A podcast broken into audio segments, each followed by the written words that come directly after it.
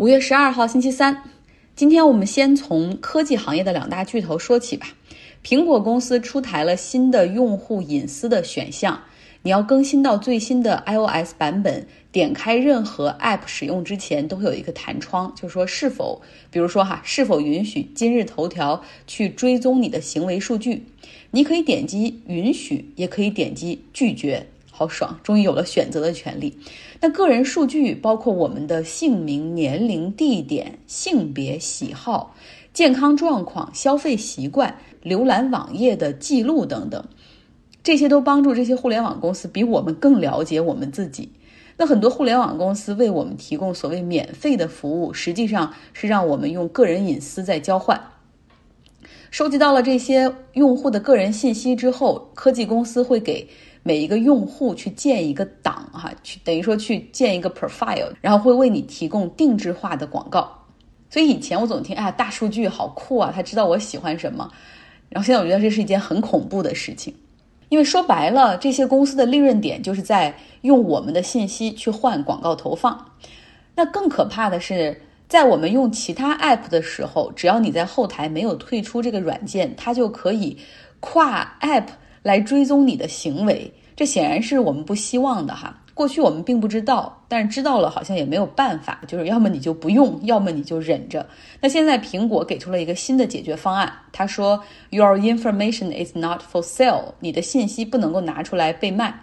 iOS 新的隐私功能，你可以选择就是允许或者不允许他们去追踪你的行为。苹果把这个功能叫做 ATT。” App Track Transparency，让用户重新有选择掌握自己隐私的权利。其实，在我们看来，可能是一个稍微不是很大的转变，但是在移动互联网界，这简直是一次大地震，因为可能会削弱一些公司的商业模式。比如说，哈，这社交媒体巨头 Facebook。它的所有商业模式就是基于追踪用户的行为，更好的了解用户的习惯喜好，然后想尽办法的精准的投放广告。那苹果它是一个硬件厂商，它的商业模式和 Facebook 完全不同。而 Tim 库克他确实也希望更好的保护用户的隐私，尤其是因为在二零一六年总统大选的时候，大家不知道还记得那个丑闻吗？有一家。这种数据服务公司哈，Cambridge Analytica 是通过 Facebook 做了一个付费在线的问卷调查。那结果通过这个问卷调查，非法获得不仅参与问卷调查的这些人，而且还等于说植入到了他们的 network，就可以获得参与问卷调查这些人的好友的那些信息，搜集了超过七千万的用户信息，用于政治广告的投放。这也给整个行业敲响了警钟哈。因为你要指望这个扎克伯格和 Facebook 他们搞自我监管，那不可能。因为在他们看来，用户的信息就是用来盈利的，哈，就是拿来卖的。当你使用免费服务的时候，你就知道你要交出一点隐私。苹果呢，他希望能够成为保护用户的白衣骑士。蒂姆·库克曾经说过，哈，说隐私是用户最重要的东西，也在他看来就是一个人的这种 human right 基本的权利，也是整个社会自由的基石。他这个抨击其实直指 Facebook。那扎克伯格之后是马上在媒体上回击说：“别忘了，我们提供的所有服务都是免费的，让所有人，不论穷人富人，只要你有一个哪怕很普通的智能手机，你都可以使用的社交网络。我们的服务可不像有一些硬件，它只给富人使用，就你不需要卖个肾就能用 Facebook 的服务。Facebook 和苹果之间的恩怨哈，其实已经有好几年了。”其实，像尤其是扎克伯格，你既然在依赖着这个苹果的生态，他也在想办法，希望去化解哈。美国也有这样的机会给他们去私下沟通一下。超富阶层俱乐部，美国的这些亿万富豪们，每年都会在 Idaho 这个州的 Sun Valley 这个地方会举行聚会哈。就巴菲特、默多克、扎克伯格、呃，蒂姆库克，有金融行业的、科技圈的、传统的这种工业的什么，全都会来哈。然后大家就有各种各样的机会去见面聊天儿。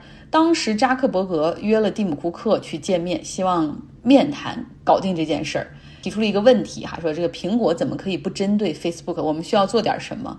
当时蒂姆·库克就说了，until 就直到你把所有你非法获得的用户信息全部删掉，后来，蒂姆·库克也补充到说，不是我们针对 Facebook，而是你的商业模式真的有问题，越界了。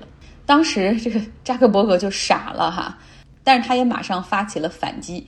Facebook 就最近哈，他也就不断的发声明。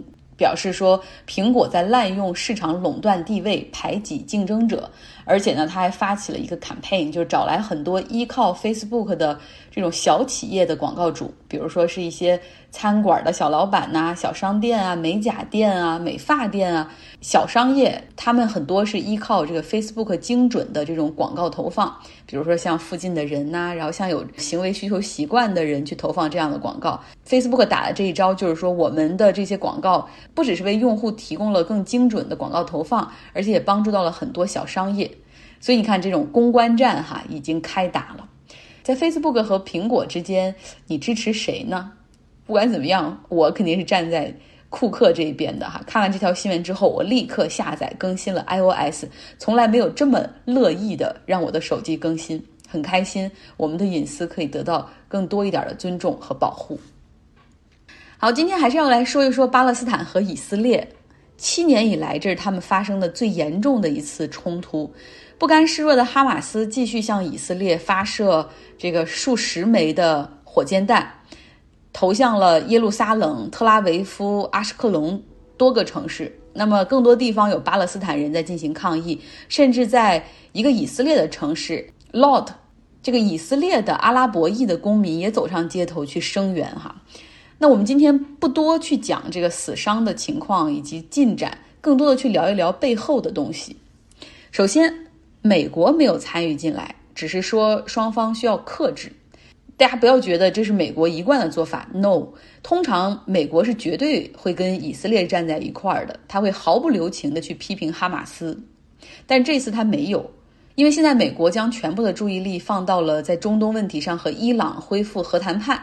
而这一点也让内塔尼亚胡很不满，说被他视为是美国的背叛。拜登的做法和他前任完全不一样哈，特朗普是推翻伊朗核协议，然后和内塔尼亚胡是紧紧站在一起哈，甚至决定把美国的大使馆从特拉维夫搬到耶路撒冷，承认这是耶路撒冷是以色列的首都等等。在社交媒体上，我也看到更多的 narrative，就是措辞也都是。很多人都在发要保护耶路撒冷，让这个巴勒斯坦人留下，要防止种族清洗和屠杀。可以看到，民意和政府层面，现在呢，这个美国和内塔尼亚胡的政府都是存在隔阂和裂痕的。那我们再来说说中东其他国家的态度，他们很淡淡的。强烈批评一下，就是说啊，好像还挺强烈，但是真的不够强烈。像阿联酋、巴林、苏丹、摩洛哥这些国家，他们都是在去年的时候和以色列建立了外交关系。那下一个很可能和以色列建交的就是沙特。大家都希望一起就是搞商业，而且要和以色列去分享这种啊科技创新成果所带来的经济效益。所以现在他们最希望的是这个冲突可以赶紧平息，不要影响长远的地区合作前景。那我们再来说当事方，巴勒斯坦这一边，这次示威更多是由民间发起组成的，参与的都是以年轻人居多，把他们联系到一起的是 TikTok。那发布视频，然后看视频，也将这种愤怒的雪球越滚越大，最终爆发。社交媒体的作用，在这个时候你会看出来它有多大的力量哈，甚至是一种恐怖的、无法阻挡的力量。那尽管这些年轻人们的武器也只有石头，但是他们依旧要战斗。巴勒斯坦这边的 authority 就是被法定认可的现在的这种所谓权力机构吧，是巴结组织，他们对这样的局面。毫无办法，然后他们也没法去控制街头的局面。巴结主席出来讲话，可能没有一个十五岁的孩子在 TikTok 发一个视频有影响力。当然了，巴结组织也有自己的问题，因为现在巴勒斯坦虽然不是一个被承认的国家，但是他们自己的权利和执政，还有谁是合法政府，也都是要通过选举来举行的。原本呢，在五月二十二号要举行类似于他们的议会选举，但是因为疫情要推迟了。表面上的原因啊，是因为疫情要推迟，但是大家都知道，巴结组织最担心的是这个哈马斯很可能会赢得大选，他们就将被踢掉了哈。这中间要再补充一个强调了过几次的背景，确实比较乱，但是大家有点耐心。巴解组织呢，原来是控制巴勒斯坦所有地区的。那后来武装力量哈马斯的崛起，就是他认为说这个巴解组织你的那种办法是不可能解决问题的，你就是谈判呐，依赖西方国家，你们是不是收了西方国家和以色列的钱，早已经被腐化了，现在完全没有战斗力。所以哈马斯和巴解组织就发生过冲突哈，然后最终把巴解组织给赶了出去。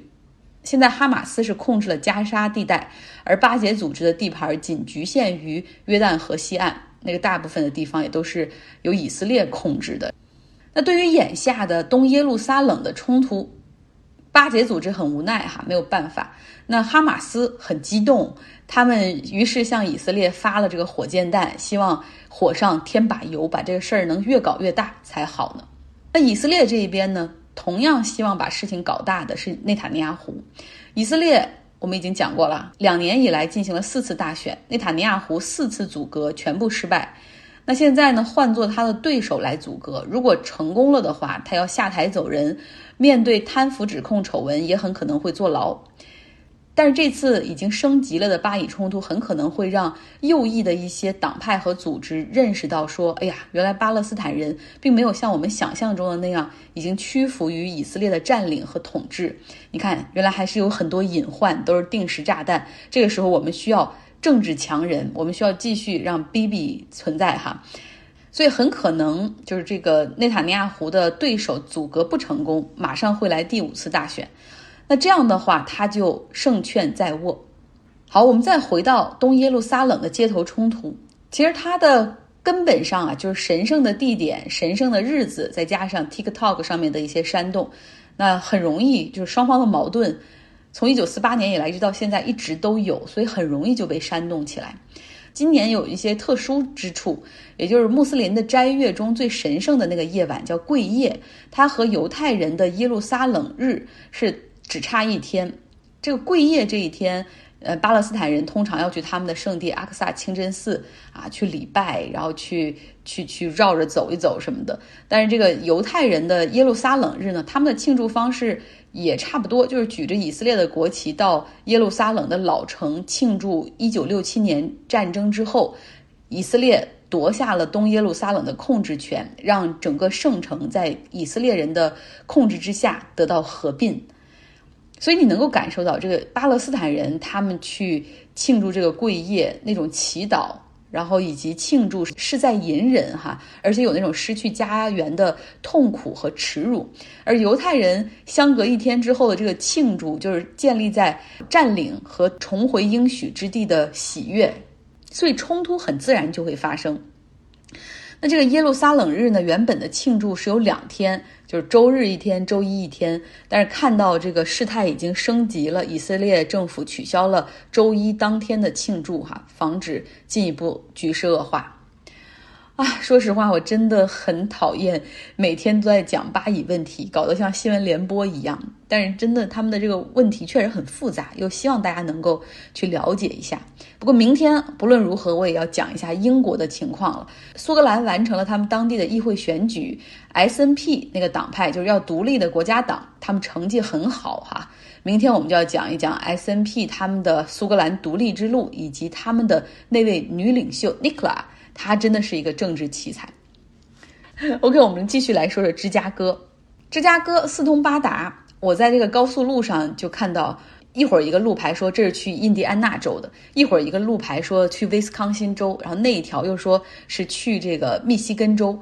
你感觉去其他州是轻而易举的事情？原谅我一个加州土炮吧，因为在加州，不论从旧金山向北、向南、向东，你开车七八个小时，你都还是在加州。如果要想准备一次跨州的公路旅行，至少要拿出一周的时间吧，能做出一个往返，稍微轻松一点。而在芝加哥，就是经常你就可以去外州过个周末，或者是去其他州跟朋友吃顿饭，很让人羡慕哈。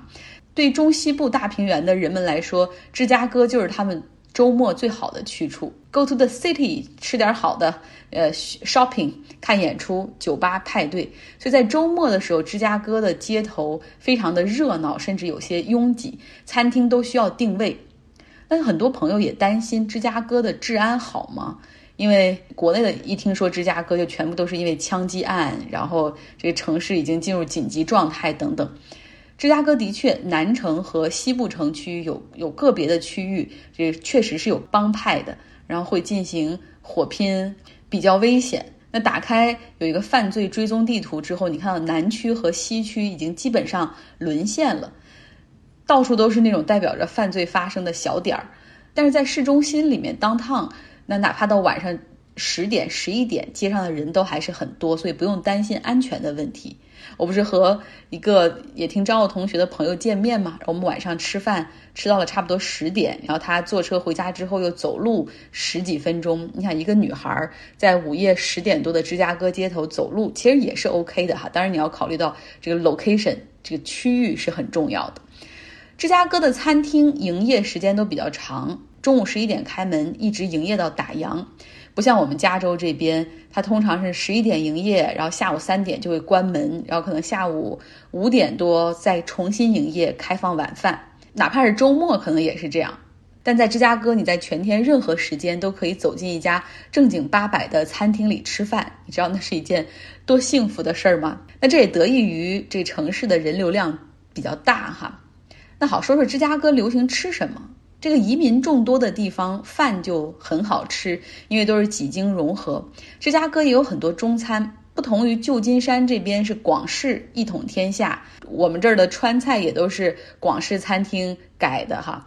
芝加哥那边的华人移民的就比较多元，所以他们有很多各种各样的菜系，像火锅店就有很多家。比如说，我还在一个大商场里的顶层看到了老四川火锅，真的很有穿越感。那西餐中呢，比较火的是地中海菜，都叫地中海菜，但是在不同区域它其实是有不同的。大家知道地中海这周边有多少个国家，对吧？在旧金山这边，我们的地中海菜是黎巴嫩、以色列、埃及、土耳其，然后这些菜系融合为主打，因为这些国家的移民在在我们这儿比较多哈。而芝加哥的地中海菜呢，是希腊的主场，这个城市里的希腊移民数量比较多。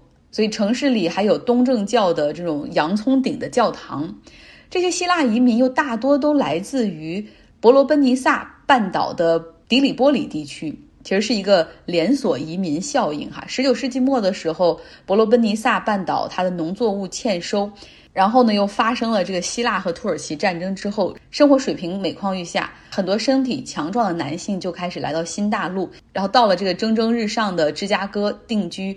找这种机会哈，后来呢，他们就陆续将自己的亲人啊、邻居啊，就这样慢慢的都带到了美国。这样的移民过程延续了几代人。希腊最早的移民来到芝加哥，从事的主要是食品服务，比如说卖他们的奶酪 （feta cheese），还有开家庭餐馆。那逐渐还在芝加哥形成了 Greek Town（ 希腊城）。其实不论有多少的希腊移民在芝加哥，你都可以断定。在芝加哥的希腊菜注定和希腊本土的希腊菜味道是不同的，有改良，有融合。味道和食材变化的背后是人类迁徙和移民的故事，而每一个个体的经历又汇成了历史，也折射了历史。既然说到历史，我们就来今天的最后一个部分——年代四部曲。它的作者霍布斯鲍姆 Robert 已经花了好几天给我们来介绍。昨天呢讲了年代四部曲的前两部，革命年代和资本年代。今天我们来听一听帝国年代。霍布斯鲍姆的第三卷《帝国时代》开始于1875年。该书以更大的篇幅展示着工人阶级面临更多的障碍：语言、宗教、种族、职业、地理、国籍等令人眼花缭乱的多样性。霍布斯鲍姆指出，1880年，工人阶级的群众性政党几乎不存在，除了在德国。什么东西变了呢？正如对法国大革命的研究，霍布斯鲍姆强调了激进分子的作用。那些人理解政治的首要地位，特别是组织所承载的意识形态的力量。在第一次世界大战之前的几十年里，受马克思影响的社会主义者给城镇、村庄和城市地区的工人带来了一种新的。单一身份，无产阶级的身份，以及一种根据这种身份行事的载体——党或者工会。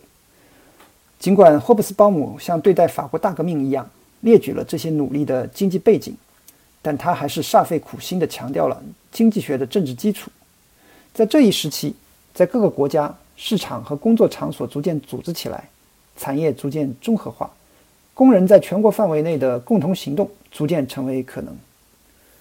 资本主义和社会主义的斗争，从来不是如何组织经济生活的问题，这是一个生活是否由经济学来组织的问题。马克思《资本论》的副标题是“政治经济学的批判”，而不是政治经济学的辩护或理论。霍布斯鲍姆认为，马克思主义包含了对行动、意志和决定的考虑，这是一份关于有哪些选择的文件，而不是必然性的总结。换句话说，是现代史上那些故事发生的，是那些试图使经济服从于政治的人们。他们的尝试成功了吗？对霍布斯鲍姆来说，答案似乎是否定的。古人认为，经济是在家庭中进行的，家庭是生产场所，而市场是家庭进行剩余交易的场所。除此之外，还有政治的公共生活，政治始于经济结束的地方。但是，霍布斯鲍姆在他的讲座中宣称，在现代世界，历史和经济学是一起成长的。任何关于政治机构的描述都必须面对这样一个事实，即经济学现在是政治行动的媒介。资本主义不是政治上层建筑的基础，它是政治本身。霍布斯鲍姆的这一见解具有惊人的历史眼光，他观察到非工业世界的政治节奏。是如何被饥荒或丰收周期的盛宴所制约的，而工业世界的政治节奏又是如何被商业周期的兴衰所加速的？或者，当他在《传统的发明》一书中提到，公共空间是如何随着资本主义竞争的大众政治而改变的？以前的公共空间用大量巴洛克式的细节装饰，描绘了旧世界永恒的盛会，而新的公共空间则抛弃了所有的装饰。让人们的注意力集中在人们自己的动作上。在政治上，这种洞察带来了沮丧和绝望，正如霍布斯鲍姆希望把政治化的工人阶级推上经济山巅一样。事实证明，这座山是一座不可征服的高峰。他在二十世纪七十年代末说：“激进分子和社会主义者不再知道如何从旧走向新。苏联式共产主义和西方式社会民主大厦的倒塌。”不是工人阶级，而是政治家们造成的。他的四部曲中最后一卷《极端时代》讨论的就是这个阶段的故事。感谢 Robert，大概是受了这个系列的感召哈。这个革命年代从法国大革命开始讲起，我又对法国大革命燃起了很多的兴趣。但是这个兴趣不想看书了，找出了一个电影来看看《悲惨世界》，换个角度来看法国大革命。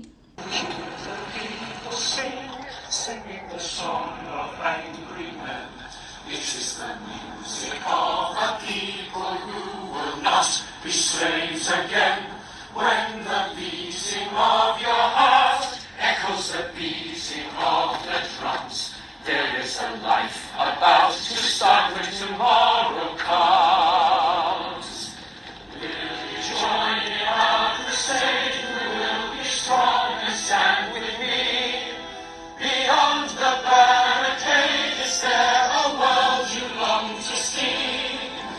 Join in the fight that will give you the right to be free.